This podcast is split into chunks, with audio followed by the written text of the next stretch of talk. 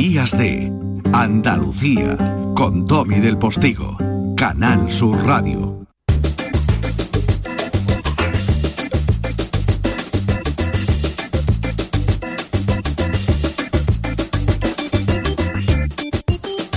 Bueno, pues eh, unos cuantos minutitos más de las 10 de la mañana y esto es lo que le recetaría el médico o la médico si le dijeran que necesita una píldora de energía.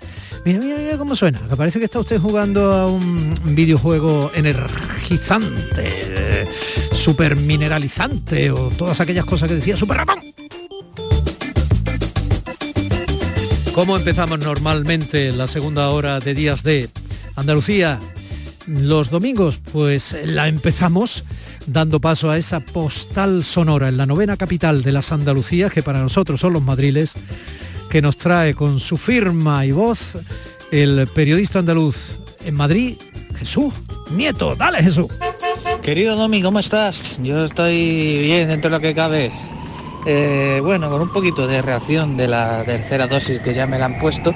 Pero hoy te quiero hablar de Pepe Domingo Castaño, gran amigo mío y que presentó el otro día, junto con Ayuso de Riguroso Negro, su libro, Hasta que se me acaben las palabras, sus memorias, son memorias que cuentan su historia de niño con vocación de radio en eh, aquella Galicia antigua, lluviosa, y que viene en Madrid, a la novena capital, a enamorarse pues de eso, pues de, lo que hay de Andalucía en la novena capital.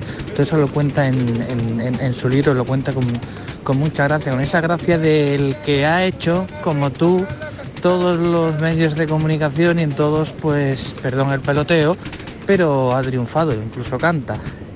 Yo creo que tú también has cantado por ahí.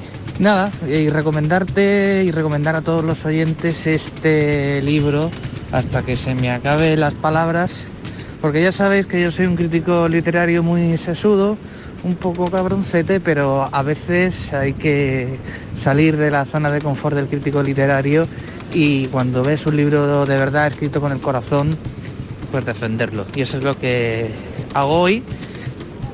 Te estoy hablando desde eh, la plaza de Callao, y con la gente pues normal, con su mascarilla, con la cara de resignación y de a ver qué pasa.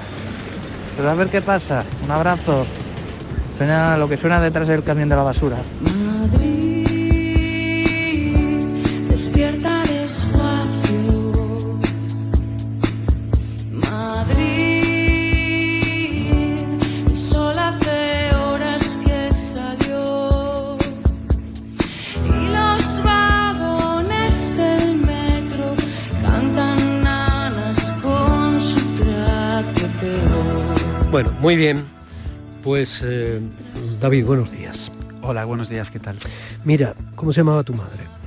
Maite.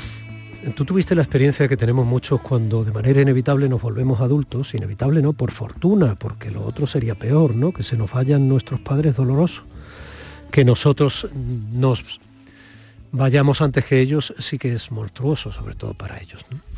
Dicho esto, tú Mm, estuviste atendiendo a tu madre en sus últimos días. así es. Yo la mía también. Muy, pues en fin, estamos en la misma frecuencia. Y, muchas personas. Sí, sí. ¿Vale? Y, más que debería ser, perdona que te interrumpa. O sea, yo creo que es una lección de vida que se agradeceré siempre, porque qué cosa más importante puede haber que, cuidar a tus, a tus allegados y a tu familia o a tus amigos cuando lo necesiten, ¿no?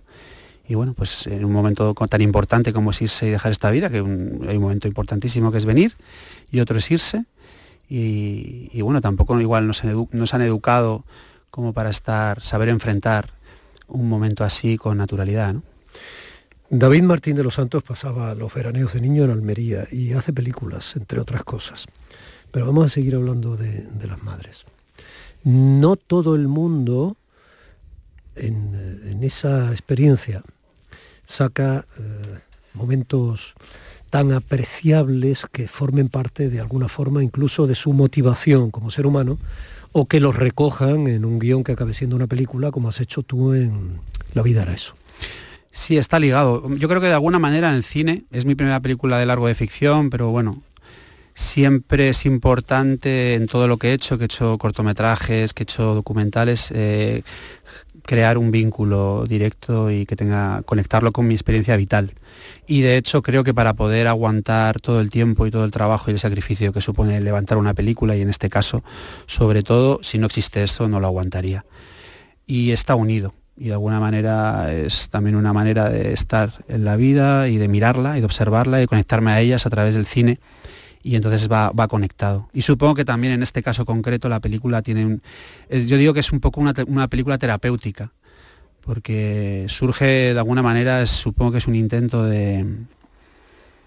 Bueno, hay una amiga también a la que quiero mucho, que también falleció, que me enseñó mucho, una actriz y directora que me dijo cuando le pasé el primer tratamiento, que lo escribí mientras mi madre estaba enferma, porque ella quiso morir en su casa, a 50 kilómetros, desde el hospital más cercano, y ahí se me ocurrió la historia y escribí este tratamiento y ella me decía, esto es un intento de mantener a tu madre en vida. Supongo que también es un intento, bueno, es, la proyección también de ese duelo que ya empezaba entonces de entender quiénes habían sido mis padres y quién era yo en consecuencia y, cómo les había afectado también pues un poco su coyuntura vital y socio, el momento que les tocó vivir históricamente, sociopolítico tan peculiar y de que, del que tanto tampoco me habían hablado en ese afán un poco proteccionista de los padres, ¿no? de no contar las cosas, o nuestros abuelos con la guerra civil, ¿no?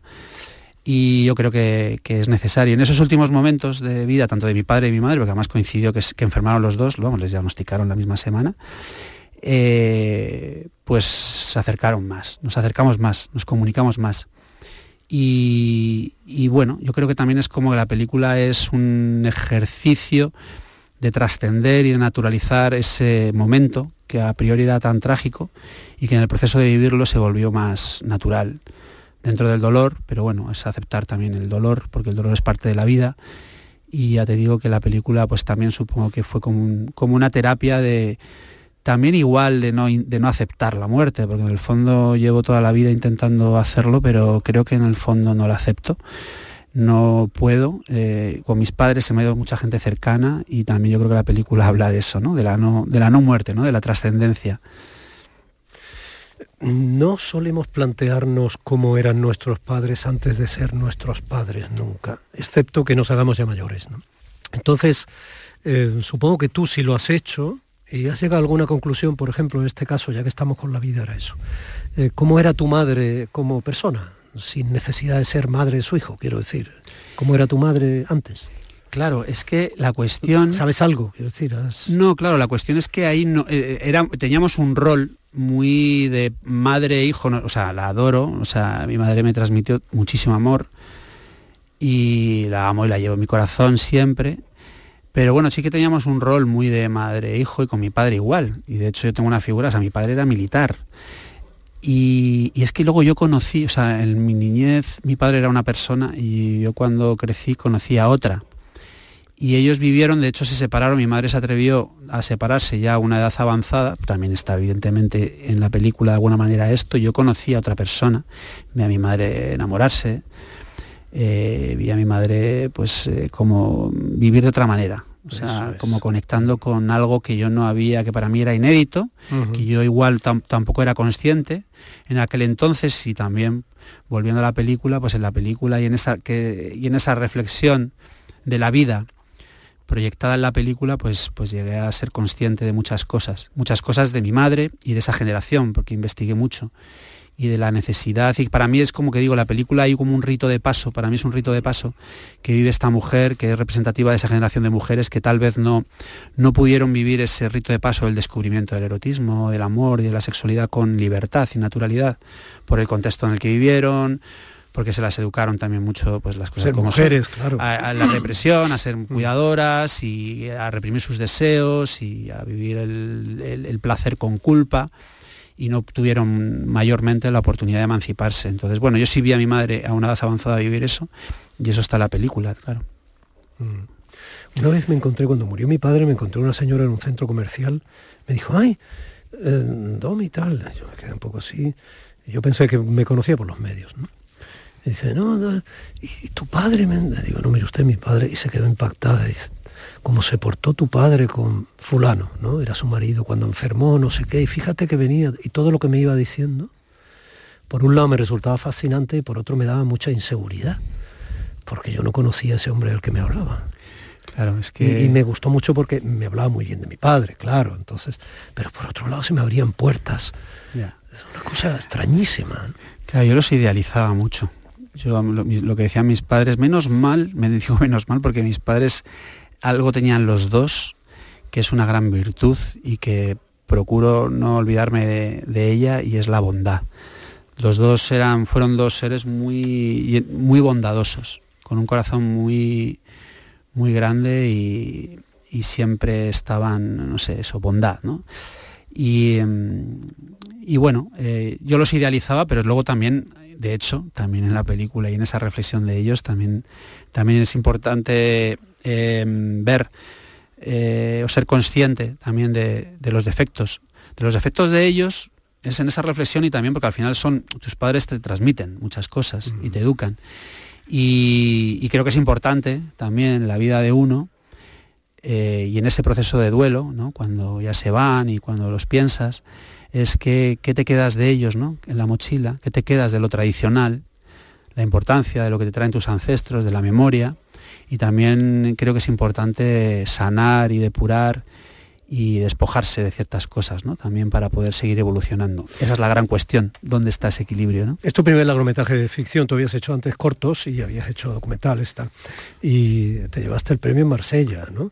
Mira, tenemos muchas cosas en común, David, porque yo fui presidente del jurado en Marsella, en el Festival de Cine Español Cine Horizontes. ¿Cuándo? Sí, hace aproximadamente cinco años, ah. seis años. Y también tú hiciste casi tu primer corto, ¿no? El hoyo con Antonio de la Torre. Sí, el segundo era. Que es alguien que es como de mi familia, ¿no? Es una persona muy querida mía. Y eres un tipo muy observador. Y a mí me gusta mucho observar. Quizá por eso haces cosas como estas, ¿no? Esto era 23 de mayo. De vez en cuando él se maquillaba mucho, se, se ponía sus mejores galas y salía, ¿no? Y pensábamos, pues será el día que se va con alguna mujer o que tiene alguna cita. Y luego nos enteramos que el día de su cumpleaños iba a hacerse una foto a un estudio desde con un año hasta con 75. Un álbum solo con las fotos de toda su vida. Está. Me recordaba un poco a Smoke, ¿no? el relato de Auster que que llevó al cine, que tenía un Harvey Keitel en estado de gracia. a, ver, esto es para fijarse, ¿no? Eso que no le importa a nadie, a ti te fascina. A ver, yo supongo, o sea, supongo no, lo tengo claro, eh, la profesión de cineasta, prefiero decir cineasta, no me gusta la palabra dirigir, me gusta más canalizar. Fíjate, es que creo que yo siento, o sea, tiene que ver con... No, no me teorices mucho que no hay ni un cineasta probablemente al otro lado. Al otro lado, bueno, observación, canalizar. Eso no es un programa de cine, ¿eh? acuérdate. Eh, sí, sí, sí, observar. Eh, además, por lo que sea, me gusta observar como en entrar en la intimidad de las pequeñas cosas que son muy importantes y verlas siempre desde el contexto en el que ocurren. ¿no? ¿Por qué son tan importantes para ti? Aquellas pequeñas cosas de Serrat, ¿te acuerdas? Pero porque son la vida. Voy a poner esa, canción, te la voy a poner de salida. pues yo no sé por qué son tan importantes. Si vivimos en la generación líquida, como decía Bauman, sí, y ya casi gaseosa, ¿no? Sí. Pero esto de la generación líquida lo dices, eh, ¿has leído alguna cosa? Porque siempre, siempre hago mención en relación a la vida era ¿Alguna cosa de qué? Siempre hago mención a la generación líquida, es un referente que está en la película de la vida bueno, eso. Lo, hacemos muchos. Digo, digo lo, de la, lo de la modernidad líquida está muy en la vida Ah, no, no lo he dicho por eso. Pues mira qué casualidad. Es algo recurrente en mí. Pues está, vamos, que Bauman es un referente en la vida era eso, en relación un poco a, ese diálogo generacional entre el personaje de Petra Martínez, que pertenece a esa época más sólida, ¿no? Petra Martínez andaluza. Sí, de Linares. Sí, Jaén. Mm es una actriz que, es pura tierra, muy verdadera, ¿no? Ya empezó en Tábano, es una institución. y no es muy de cine, a pesar de que parece que ahora la estén descubriendo, ¿no? Y en Barrio Sésamo, ahí dije, ahí dije yo, esta es la que yo quiero para mi peli, cuando la vi en Barrio Sésamo. no, sí, claro, es Petra Martínez, tanto como, bueno, ah, son dos maestros, para mí han sido dos maestros como Ramón Barea. Mm. Yo de mayor quiero ser como ellos, porque, en fin, están tan conectados. O sea, con, tan, con la edad que tienen y la ilusión con la que viven y viven la vida y viven su trabajo, el teatro, el cine y cómo están tan al servicio y son tan generosos y tan talentosos. O sea, yo estoy locamente enamorado de, ellos. Te, está sonando el móvil. ¿Ah, sí? No, es a mí, pero para echarte la culpa. Ah, bueno. El Petra Martínez es una mujer de edad, es andaluza, Ana Castillo es una chica joven, es catalana, son muchos contrastes, ¿no? Y esos contrastes yo creo que juegan a tu favor y por eso supongo que premian tu película. También se llevó el premio a Secan no hace tanto en el Festival de Cine de Sevilla. Espérate, déjame que me vaya la vida a eso. Voy, ¿eh? ¿Y mm, piensas que estás en un sitio que te gusta? ¿Sí? Sí. Vale. Y que estás con alguien que te mola mucho también. ¿Lo tienes? Sí, lo tienes. Vale. Y ahora piensa em, que os lo estáis pasando muy bien y bailando. ¿Lo tienes? ¿Y a qué huele? ¿A qué? León, ¿a qué huele? Todos los sitios huelen. Bélgica, ¿a qué huele? A, a patata y a galleta. Tarragona huele a gasolinera y Almería huele mm, a higuera y a sal. Será mar, porque la sal no huele. ¿Que no? Vamos, yo vivía al lado de una salinera y te digo que la sal huele. ¿Por qué emociona esto? A propósito, gracias porque es muy bonito lo que cuentas de un rincón andaluz. ¿Por qué emociona esto? Esas pequeñas cosas en las que te centras. Porque son la vida, ¿no? O sea, a veces los árboles no nos dejan ver el bosque o qué, no sé, a veces estamos como muy dispersos, no sé. Supongo que esto, ya que me preguntas, desde esa observación, que es como el trabajo del día a día, ¿no? Supongo estar conscientes de lo que nos pasa, ¿no? Hay demasiado ruido. También supongo que también la manera de hacer cine, que es como atrapar el tiempo y, y observar, vivir el tiempo, vivir el, el presente, vivir el aquí y el ahora, que es- esto es teoría y queda muy bien, lo digo así tan fácil, pero Volvemos a la teoría. Aparte, cuando dicen eso los cineastas suelen ser películas muy aburridas. La tuya no lo es. ya. Sí, bueno, claro, o sea, pasan cosas, yo procuro que tenga todos los elementos, que las películas que hago tengan alma y que sean entretenidas y, que, y que se mezcle y que donde todo cabe. Cabe el drama, cabe la risa, pues como en la vida, ¿no? un poco mezclar todo. Contra la liquidez eh, de nuestro tiempo, mm, la solidez de lo que perdura, estableciendo cadena con quienes nos trajeron hasta aquí, a quienes llevamos vivos en nuestra memoria y a quienes ojalá seamos capaces de honrar si somos capaces de dar a quienes vengan después lo que ellos nos dieron a nosotros. David Martín de los Santos, eh, es un placer conocerte. Igualmente. Seguiremos hablando. Igualmente, un placer, disfruto muchísimo, gracias. A ti. Uno se cree que las mató el tiempo y la ausencia. Pero su tren vendió boleto de ida y vuelta. Y recuerden que para hacer una reflexión hay que fijarse primero en aquello que motiva nuestro pensamiento al respecto. Aquello puede ser algo que está iluminado por un flexo. Por eso llamamos a este momento el reflexo. Atentos, que esto no es relleno, es rellero.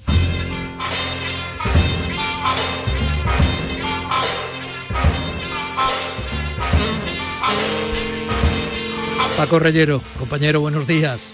Muy buenos días, querido Domi. Pues sí, hay que, hay que pensar. A mí siempre me llama mucho la atención el mundo del arte y las falsificaciones. Las falsificaciones me han llamado mucho la atención, como por ejemplo decía el Mir de Ori, que fue uno de los grandes falsificadores de la historia, acabó muriendo en Ibiza, y él decía que fue capaz de colar mm, Picasso, eh, Manet, Monet, Renoir en los mejores museos eh, del mundo y él decía que si sus obras estuvieran el tiempo suficiente, el tiempo necesario colgadas en un museo, se volverían auténticas. Y parece una butad, pero eh, realmente eh, durante bastante tiempo el Mir Diori fue capaz de engañar a todos y, eh, como digo, a los más prestigiosos eh, museos del mundo. Me interesa eso y me interesa también aquello que decía Fran Libovich, la observadora de la realidad de Nueva York, que es una mujer muy punzante, tiene mucho sarcasmo, pero tiene también muy buena perspectiva de las cosas, diferente. Decía que cuando iba a una subasta de eh, Sotheby's o de Christie's, eh, le asombraba que aquellos que esperaban eh, al cuadro no aplaudier- aplaudieran cuando salía el cuadro, cuando salía el cuadro que se iba a subastar sino que aplaudían cuando uh, se asignaba el cuadro, cuando efectivamente se compraba y entonces de- decían el dineral que costaba el cuadro. Es decir, lo asombroso no era el cuadro en sí mismo, no era la obra de arte en sí mismo, sino el dineral. Tanto que cuando eh, le preguntan a un millonario, eh, bueno, ¿qué cuadros tienes? Y, dice, yo tengo un Picasso de 300 millones. ¿no? no dicen el título, dicen el precio, porque de esa manera, diciendo el, el precio, eh, hacen valer lo que han comprado. No tanto la valía del arte, sino lo que tiene de transacción económica. Claro, ese cuadro mañana a lo mejor cuesta 500 millones o 1000 o lo que sea, o viene un árabe y lo compra, ¿no? Y todo esto eh, me ha llevado a mí a entrevistar para eh, la madrugada de, esta noche, a la una de la mañana en el Flexo, a Gema Álava, que es una artista apasionada de Andalucía, lleva más de 20 años viviendo en Nueva York, sabe los entresijos del mundo del arte, el esnovismo, conoce muy bien ah, todo ese entramado y creo que puede ser una, un momento, una charla eh, que interesará a los oyentes. Eso eh, te lo puedo aventurar ya sin ser el adivino del chiste. Paco, como viene siendo habitual en tus flexos nocturnos cada, cada noche de domingo o casi madrugada del lunes. Ya que me has nombrado a Picasso, acuérdate lo que él decía que era el arte, una mentira que nos acerca a la verdad. Bueno, pues miénteme mucho esta noche que yo voy a estar del otro lado del flexo. Un abrazo. Miénteme, dime que me quieres, que decían Johnny Guitar. Johnny Guitar. sí. Un abrazo grande. Un abrazo, querido. ¿Y por qué esta serenata, el Leroy Anderson que está sonando? porque nos lleva un poco a ese cruce de caminos de las músicas. Es una música orquestal que puede llevarnos a Manhattan. Leroy Anderson era ah, de la costa este, pero estuvo también tiempo en Europa y tiene un aire que mezcla las músicas también de origen ibérico. Muy bien, Es pues un momento para disfrutar el domingo por la mañana en Canal Sur Radio. esa es la magia de la radio, que tú me hablas desde la Puerta de la Carne en Sevilla y los oyentes y yo estamos ya en Manhattan. Hasta luego.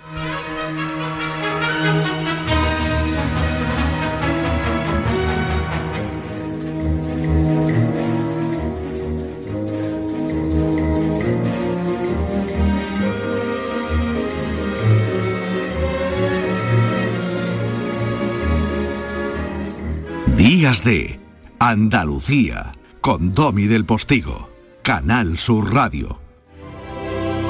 Cierra los ojos e imagina el agua salada rozando tu piel en una playa kilométrica. Imagínate caminando por un sendero mágico o encontrándote en lugares de película. Ahora, abre los ojos y hazlo realidad. Huelva eleva tus sentidos. Entra en turismohuelva.org. Si eres de los que juega a la 11 porque te ha dado un palpito al corazón, porque no hay nadie tan comprometido como tú, o simplemente por el money money, en nombre de las personas con discapacidad de este país, Bien jugado. porque cuando juegas a la 11, haces que miles de personas con discapacidad sean capaces de todo. A todos los que jugáis a la 11, bien jugado. Juega responsablemente y solo si eres mayor de edad. Canal Sur Sevilla. Son buenos momentos, son risas, es gastronomía, es un lugar donde disfrutar en pareja, en familia o con amigos, es coctelería, es obsesión por cuidar cada detalle. Nuevo burro Canaglia Bar and Resto en Tomares. Son tantas cosas que es imposible contártelas en un solo día. ¿Te está afectando la subida de la luz? Claro que sí. Por eso en Insolac Renovables instalamos paneles fotovoltaicos de autoconsumo con los que podrás generar tu propia electricidad. Y ahora, con la subvención del 40% de la Agencia Andaluza de la Energía, lo tienes mucho más fácil. Entra en insolacrenovables.com e infórmate de las ventajas que tiene el autoconsumo. Insolac, expertos en energías renovables desde 2005. Este domingo ponemos el colofón a una semana intensa de fútbol con un super domingo en la gran jugada de Canal Sur Radio. Tenemos un Granada Osasuna, un Real Madrid Elche y un Alavés Barça en Primera División. más todo el fútbol andaluz de segunda y tercera federación. Y todo lo vivimos en la gran jugada de Canal Sur Radio. Este domingo desde las 2 menos cuarto con Jesús Márquez. Quédate en Canal Sur Radio, la radio de Andalucía. Días de Andalucía con Domi del Postigo, Canal Sur Radio.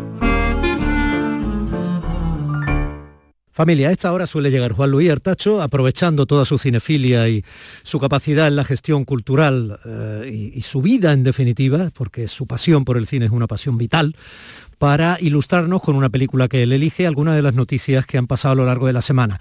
Solemos, eh, solemos elegir noticias que tienen corte político, o tienen un corte económico, o, o tienen un corte, pero él llevaba insistiendo desde que comenzó enero con que la muerte de un enorme cineasta, Peter Bogdanovich o Bogdanovich, como quieran, tenía que ser la noticia elegida. Y yo le he dicho que sí, claro. Tostada con aceite y cine. ¿Cómo le va, doctor? ¿Cómo dice usted? Tenemos que poner fin a estos encuentros. Debe sufrir una confusión. Yo he venido aquí a buscar algo para la jaqueca. Pues necesitará un vaso de agua grande para tragarse eso. ¿Cómo? Ah, no, no, no, no. Verá, yo soy musicólogo. Y estaba probando la calidad de tono ingerente a este espécimen. Ajá. Yo sostengo que el hombre primitivo tuvo relación musical con formaciones de rocas ígneas. Ajá. Pero en fin, no creo que le interesen las formaciones de rocas ígneas. No tanto como la categoría de rocas metamórficas o sedimentarias. A mí, sus rocas ígneas me dejan indiferente. Soy más partidaria de la mica, el cuarzo y el feldespato. Así que por mí quédese con sus magnetitas y plutónicas de grano grueso. Se me ha olvidado por qué he venido. Ah, sí, gracias. Y, y adiós. ¿He dicho algo ofensivo? ¿Cómo dice usted? ¿Qué se ha creído que soy? ¿Un limón maduro que se estruja para sacarle el jugo y se tira a la basura? Mire, señorita, usted está confundida. Claro, eso es lo que soy para usted. Un error de cálculo. Está bien, olvídese hasta de mi nombre. Yo no sé su nombre. Judy Maswell. Encantado. Encantada. Querría soltarme la mano. Creo que no. No te suelto la mano a ti tampoco, Juan Lortacho, buenos días. Hola, buenos días. Qué barbaridad, qué rapidez, qué brillantez. Ritmo de dibujos animados, música de Cole Porter y alegría de vivir en esta relación de amor que se establece entre Ryan O'Neill y Barbara Streisand en ¿Qué me pasa, doctor? La película que has elegido para ilustrar desgraciadamente la triste noticia de la desaparición de un cineasta como Peter Bogdanovich. Sí, muchas gracias por hacer una excepción y irnos a una noticia de hace un poquito más de unos días, del 6 de enero, del fallecimiento del, del cinéfilo, del guionista, del actor, del historiador y el director Peter Bogdanovich. Y también a la vez homenajeamos con esta peli, a- y este corte era fantástico, para hablar de la screwball comedy, de la comedia loca, que yo creo que es la más cuerda de todas las comedias, eh, de los años 30 y 40 de Hollywood, que al final es lo que Bogdanovich creo que mejor sabía hacer, aunque sabía hacer muchas cosas. Y esta película es un testimonio de, de- su saber de cine, de todos sus conocimientos, eh, del estudio pormenorizado de, de los grandes clásicos que él puso en valor con sus libros, hablando de, Howard Hawks, de John Ford, de Orson Welles, de, de tantos y tantos de una generación como él que era de los jóvenes con De Palma, George Lucas, etcétera, Scorsese mm, y nos mostró a todos desde el principio esa cinefilia y ese amor al cine con entrevistas donde conocíamos a los grandes maestros y él después eh, empezó a desarrollar una carrera como director impresionante Eh, su segunda película ya el The Last Picture Show quizás su obra maestra La que a ti, la que a ti te apasiona. La que a mí me apasiona, pero a ti tú querías eh, que me pasa doctor y por supuesto tenía que complacerte ya que me dejabas que... que- que No, The Last Picture Show, The. Last Picture Show, ¿no? Eh, la, última película espectacular o algo así, ¿no? El última, ¿cómo se, cómo lo Sí, la última película se llamó en España. Sí, la última película. Eh, la, ya la traeremos porque habrá noticias que, claro. que podamos ilustrar perfectamente con esa maravilla, ¿no? Pero Bogdanovich, qué difícil es de encasillar, ¿no? Porque hizo de todo y cuando hizo de director también hizo de todo. Sus películas muchas veces parecen de otro. Sí, empezó en el año 71 con Target, eh, que es una película que le dio relativamente éxito y le permitió hacer en el 72 eh, ¿Qué me pasa, doctor? Mm. Eh, pero es que después hizo Luna de papel, también con Ryan O'Neill, Tatum O'Neill, ¿te acuerdas de la, de la niña de Sí, 10 sí. años, la hija de Ryan, que estuvo nominada al Oscar con 10 añitos? Sí, sí. que no tiene nada que ver, una película muy de los 70 en la depresión, eh, una comedia metida ahí con, con muchos elementos dramáticos, pero efectivamente después hizo una comedia de enredos eh, que se llamaba en los años 90, eh, se me ha olvidado, mm, que ruina de función, que es, es otra, otra maravilla. Y efectivamente es muy camaleónico, va pasando de muchos géneros, pero en, en todos para mí funciona y sigue siendo... Las peores películas de él se siguen viendo bien hoy en día y algunas como que me pasa Doctor, eh, creo que son obras clave y cumbre de, de la comedia del cine americano. Y cuando fue actor también sorprendió. Ahí está en la mente de los que vivieron la serie Los Soprano, como una de las series míticas que ha pasado en la historia de la televisión contemporánea, eh, que él era el psicólogo de la psicóloga en un personaje mm, absolutamente genial. Pero estamos con ¿Qué me pasa, doctor? ¿En qué piensas? En el futuro. ¿Qué le pasa al futuro? Verás, a juzgar por el próximo pasado. ya sabes creo- lo que dijo Edmund Burke, no proyectes el futuro por la norma del pasado. Burke. Te extrañará que una chica como yo cite a un tipo del siglo XVIII como Edmund Burke. Sí. Estudié ciencias políticas en la Facultad de Colorado. De ahí sacaste toda tu información sobre las tienes un maletín igual al mío, ¿no? ¿Mm? Nada. Geología avanzada en Wesley. ¿Y dónde aprendiste En música? Bennington, apreciación musical. ¿Y? Computadoras, Universidad del ¿Algo Nordeste. más? Arqueología en el Instituto Tuskegee. Semántica general en la Universidad de Chicago. Medicina veterinaria en Texas. ¿Te basta? ¿Qué pretendías llegar a hacer? Alguna carrera. ¿Por qué era tan importante? Era importante para mi padre. Se disgustó mucho cuando me invitaron a abandonar la primera ¿Te facultad. invitaron a abandonar? Me echaron. ¿Quieres saber por qué? No. No. Eh, Bueno, entonces me mandó a otra facultad, pero tampoco dio resultado. No lo dio ninguna. Algunas veces lo pasaba bien, leía buenos libros, iba mucho al cine, pero siempre había algo que salía mal. Sí, no hace falta que me lo jures. Pero esta vez yo no tuve la culpa. ¿Qué pasó? Nada. En serio, nada. Estaba en una clase pequeñita y entonces se quemó todo. ¿Se quemó? Bueno, en realidad explotó. ¿Activismo político? Química superior. Ya. Dios mío, qué brillante, por favor. No vea lo que tiene que ser aprenderse un guion como este siendo actor y actriz. ¿eh? Sí, y a, y a la velocidad y al ritmo que lo, que lo interpretan, porque es una de las características de esa comedia de los años 30 y 40 era la velocidad de los diálogos donde no había espacio para la risa. Y, y bueno, lo, lo hace estupendamente en, en que me pasa Doctor Bogdanovich, que es un homenaje, más que un homenaje, es casi un remake de La fiera de mi niña, aquella película de, Sí, de Howard Hawks, Con Catherine Hepburn. Exacto, Catherine Hepburn y, y Cary Grant, que de hecho hay muchos elementos eh, aquí en la película, porque ya digo, sobrepasa lo que es el homenaje, la historia es prácticamente igual, ¿no? Es, en este caso es un musicólogo tímido, despistado, muy serio, que se va a San Francisco con su novia para obtener un- una beca y allí conoce a Barbara Streisand, que es una joven vitalista, muy alocada, que lo llevará a situaciones muy disparatadas. Bueno, aquí Barbara Streisand no tiene un leopardo, pero vamos, pero, pero, pero al final acaba teniendo un carrito eh, con el que ruedan calle abajo y calle arriba por San Francisco. Efectivamente, tú te refieres a una escena de Oh, la de mi niña madre mía. que, entra- que, le, que le dice Catherine Hepburn que está intentando conquistar a Cary Grant. Al final las mujeres en Hawks, y también se nota en Bogdanovich, consiguen lo que quieren siempre, son las que movilizan las películas y son las más alocadas y las que enamoran a los hombres. Tienen una relación siempre muy estable, con personas mucho más rígidas que le van a llevar por una vida, eh, digamos, más equilibrada y el hombre siempre elige o la mujer elige a ese hombre y lo lleva por un camino mucho más disparatado, pero más divertido.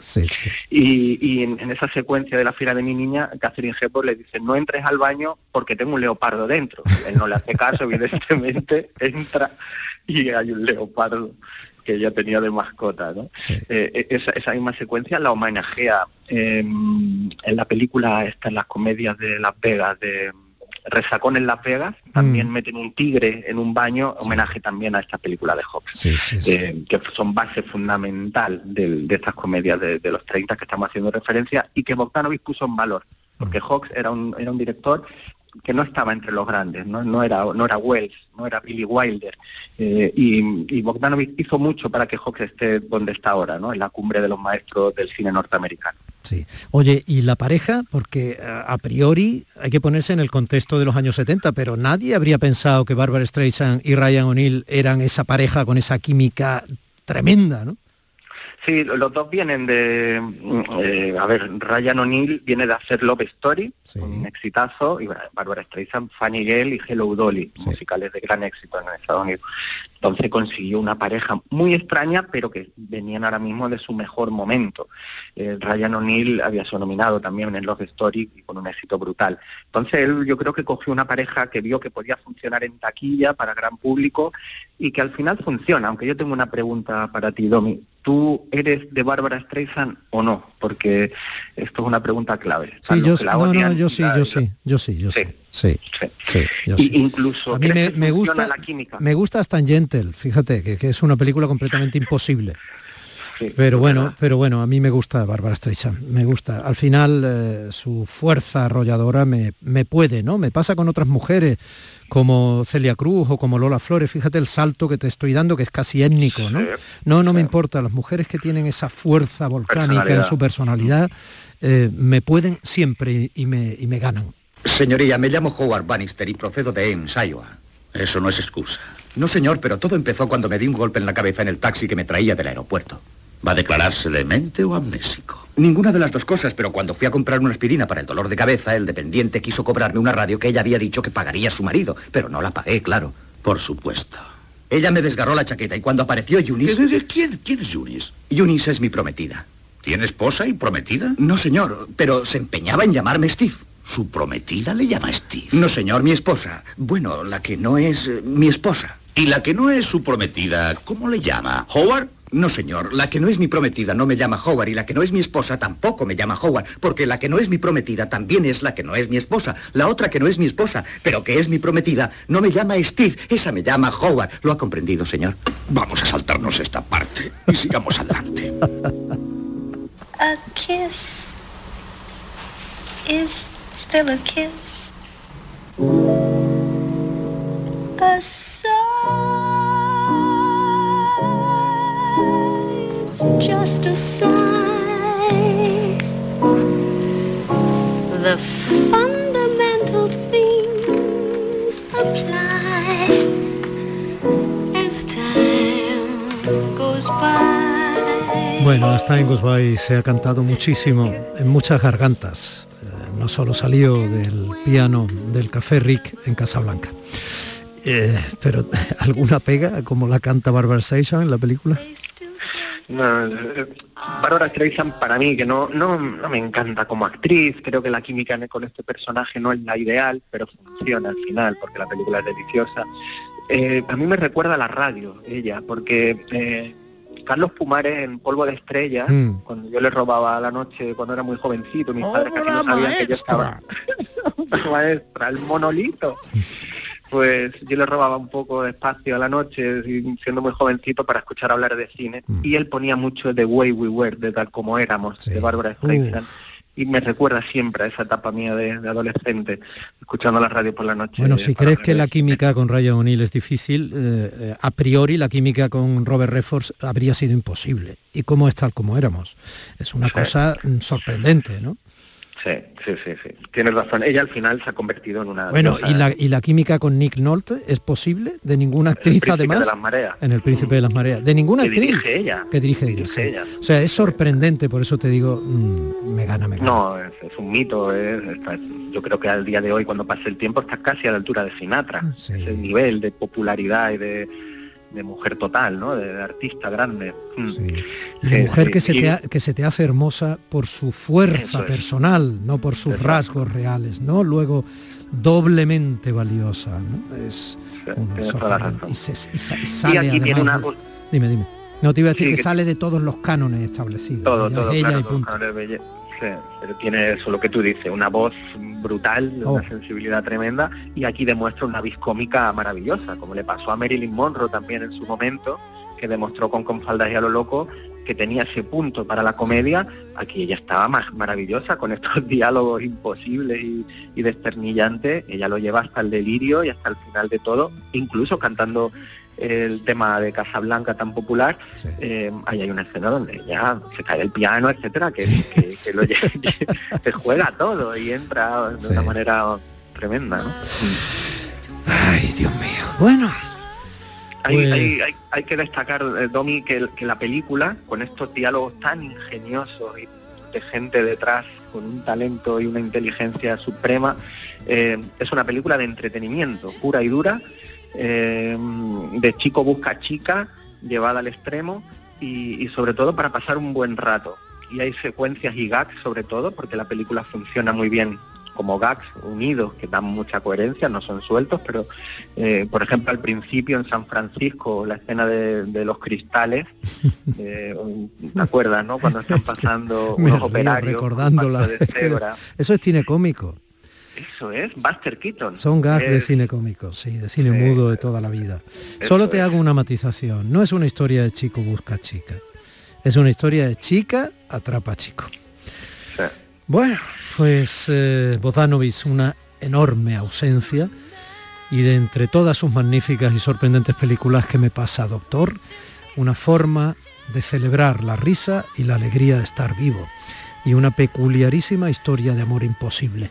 Eh, la semana que viene más, querido mío. Un abrazo grande, buenos días. Otro para ti.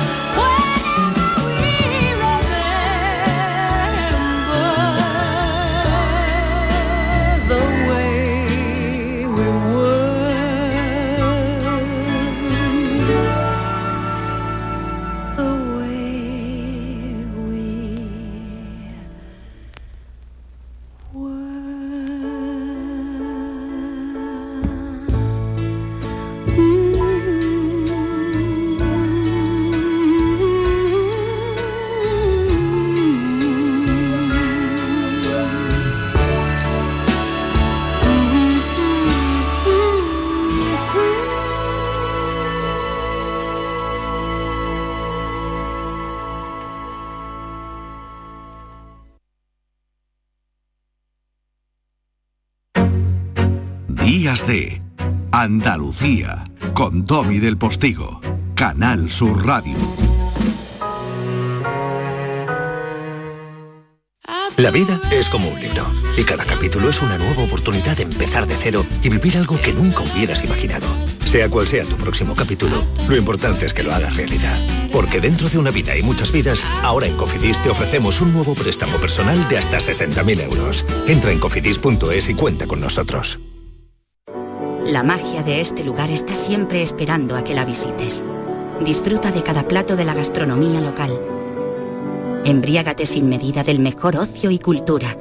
Aprende de la dedicación artesanal ubetense y conoce la ciudad patrimonio de la humanidad. Piérdete por los cerros de Úbeda.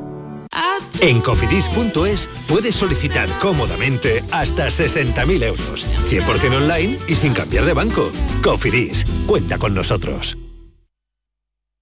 Canal Sur Sevilla, la radio de Andalucía. ¿Te está afectando la subida de la luz? Claro que sí. Por eso en Insolac Renovables instalamos paneles fotovoltaicos de autoconsumo con los que podrás generar tu propia electricidad. Y ahora, con la subvención del 40% de la Agencia Andaluza de la Energía, lo tienes mucho más fácil. Entra en insolacrenovables.com e infórmate de las ventajas que tiene el autoconsumo. Insolac, expertos en energías renovables desde 2005.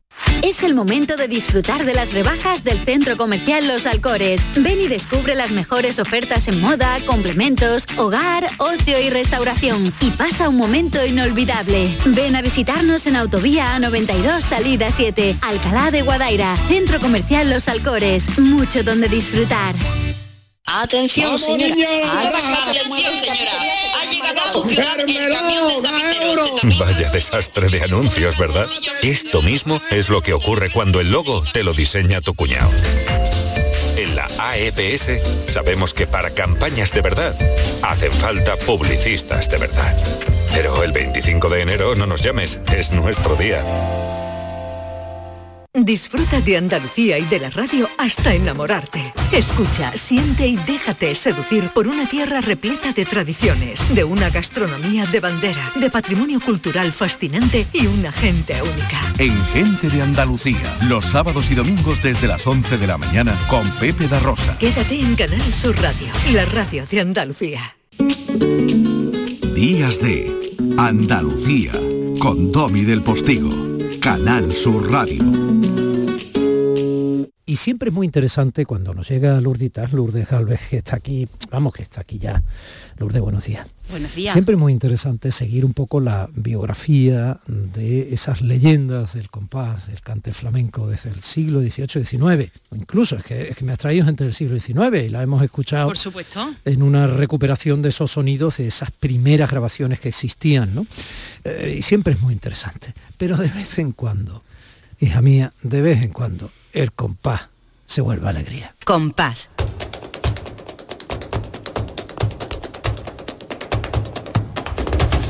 Compás. Y después, Gloria.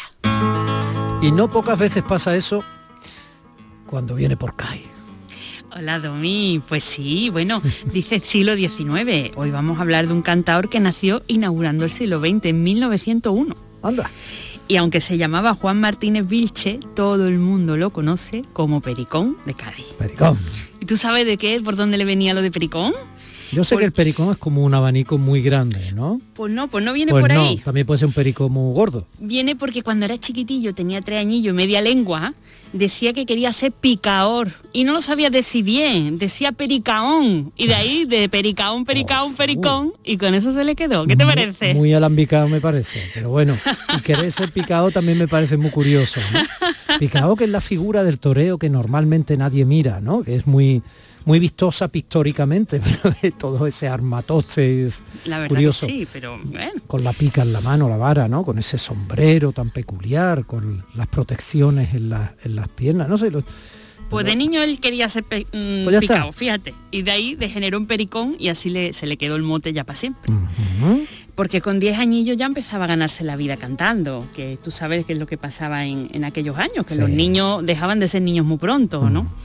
Y, y se dedicaban a, a- a ganar dinerillos para ayudar en la casa. Y bueno, pues aunque en su familia no hay ningún flamenco, fue un gran cantador que ha pasado la historia del flamenco por ser uno de los grandes representantes del cante gaditano y también por ser un gran contador de historia y de anécdotas gaditanas, de embustes, como decía Chano Lobato. Y, y bueno, pues Era yo creo... otro gran contador de historia. Otro gran cantador, contador de historia, con un Oh, compás tremendo. espectacular. Con una gracia muy especial. Lo escuchamos por Cádiz un poquito, por Venga. alegría. Que darme pesa un navío y aunque me den más balazos que darme pesa un navío y no se ha de romper los lazos desde que eres tuyo y mío oye a la botica no vaya sola Ole, qué dulzura tenía, qué manera de decir el cante. Y qué susto de boticario, que gastaba Oh, pistola. La botica niña no vaya sola, que el boticario gasta pistola. bueno, pues Pepe No Marchina. sé si es metafórico. bueno, puede ser perfectamente. pues Pepe Marchina recluta a, a Pericón para que actúe en su compañía y eso pues le da un rodaje que, que le hace sentirse eh, fuerte, cantaor, Ujú. para presentarse al concurso del Circo Price de Madrid en 1936, ganando el premio especial de Seguirillas y Soleares y pues saliendo de gira con el resto de- de ganadores. Y después de la guerra, que la pasa en Cádiz, pues forma parte de- del elenco del espectáculo fantástico de, de Conchita Piquer, Las calles de Cádiz, con las que recorren toda España. Es un espectáculo que fue muy popular, que, que además se hizo un poco con, con la intención de levantar el ánimo del pueblo español después de, de la guerra. Y, y bueno, pues fue, fue un exitazo. También eh, empieza a, a grabar discos y fue uno de los participantes en la mítica grabación de la antología de, de. ¿Lo escuchamos un poquito por bulería? Es que es un gustazo. Vamos allá. Desde las campanas allí repica en el barrio viejo de Santa María. Porque en esa iglesia se va a bautizar la niña de Lola que es mora todavía. Como era gitana la iglesia llegó en una canasta cuaja de claveles. Y el padre Gregorio que era cristiano le puso por nombre Lolilla Caireles. Qué bonito. Y qué bonita la imagen, ¿no? Llegando en una canasta ¿Verdad? llena de, de claveles. De flores, qué bonito. Bueno, pues él estuvo Qué muchos bien años se en Madrid. entendía. Sí, tenía esa dulzura, ese decir el cante, que siempre eh, los cantadores gaditanos se precian de eso, de que el cante de Cádiz hay que decirlo, más que a lo mejor cantarlo con mucha floritura, sino que hay que saber decirlo de manera que entre a compás y entre con esa dulzura y esa chispa gaditana. Eh, son una bulería rapidita, ¿eh? Bueno, claro, sea, la esto, como bulería- diría el maestro sí. Gil de Galvez, andante, moto, vamos, Eh, sí, sí, sí, alegro, sí, sí, sí, sí. Estos son unas bulerías rapiditas que también nos moto demuestran vivace, no, no andante. el compás que tenía Pericón, ¿no? Que tenía un compás eh, espectacular. Bueno, pues en el año 69 eh, el Ayuntamiento de Cádiz y la tertulia flamenca de Cadena Ser, donde estaba Antonio Mairena, pues deciden tributarle un homenaje con motivo de, que se, se retiraba oficialmente de los escenarios Pericón.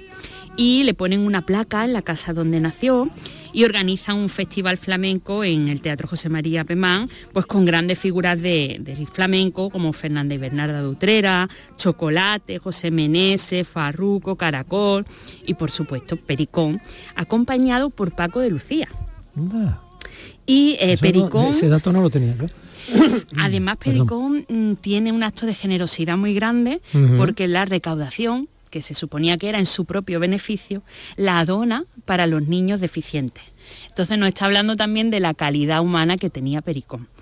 Y luego le recomiendo a todo el mundo que se busque el libro que le escribió José Luis Ortiz Nuevo, Las mil y una historias de Pericón de Cádiz, donde ahí pues te cuenta un montón de vivencias, un montón de anécdotas, todas esas historietas que él sabía, que él se inventaba también y que él contaba. Y es un libro que se ha reeditado no hace mucho y que merece la pena leerlo. Sí, eh, José Luis Ortiz Nuevo, apodado el poeta, fue durante muchos años eh, el responsable de la Bienal de Flamenco y de otras organizaciones alrededor del flamenco en nuestra tierra, ¿no? Tipo altamente recomendable. Pues él fue el que, el que le dio voz a Pericón y también a otra cantadora que hemos hablado de ella alguna vez, que es Tianica la Periñaca, que también le escribió un libro eh, que se llama Yo no sé la edad que tengo. No, yo no sé la edad que tengo, no. Yo tenía muy buena estrella. Yo no sé la edad que tengo, también es de Ortiz Nuevo, dedicado a Carrete de Málaga, el bailaor. De hecho, estaba yo acordándome de uno de los espectáculos de carrete que tenía Ortiz Nuevo detrás. Eso es, yo no sé la edad que tengo. Sí, y es muy, muy, bueno, eh, quien lo haya visto no lo va a olvidar. nunca. Efectivamente, es espectacular. Deberíamos hablar de carrete. Cuando ¿eh? tú quieras, hablamos de carrete, claro que sí. Yo a lo mejor hasta se vendría con nosotros a la radio a echar un ratito. Pues, pues, pues llámalo. O sea, Claro. carrete, aparte que todo momento de, de alegría y de entretenimiento que se le proporcione, eh, forma parte del premio que se le debe durante décadas, ¿no? Porque qué vidas, Dios mío. La verdad es que sí, además precisamente Ortiz Nuevo fue uno de los que revalorizó su figura. Pues, Mm. Una figura ya- incomparable. Sí, sí. que es lo mejor que te puede aportar un artista, ¿no? Por supuesto calidad, porque si no una chufla. Y muy particular. Calidad, pero es que no se parece a nadie. Efectivamente, es que es un, un artista único. Bueno, pues como te he dicho, Pericón murió en 1980 y al año siguiente eh, se le pone un nombre a, su nombre a una calle de Cádiz, en el barrio de La Viña. Y bueno, pues un artista que afortunadamente gozó de- del cariño del público y de sus paisanos gaditanos que siempre lo, lo adoraron es muy y lo fácil siguen adorando. querer a la gente que te despierta la alegría. Claro, y que además son buena gente.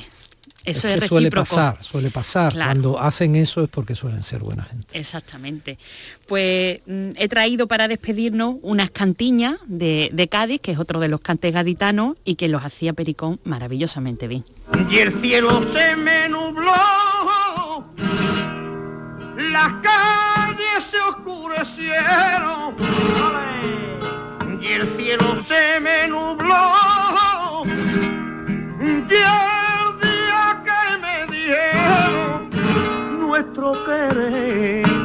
eh, se acabó. Y el día que me dijeron nuestro querer que se acabó cuando te venga conmigo a donde te voy a llevar que ya darte un paseíto por la muralla real Dale. Esos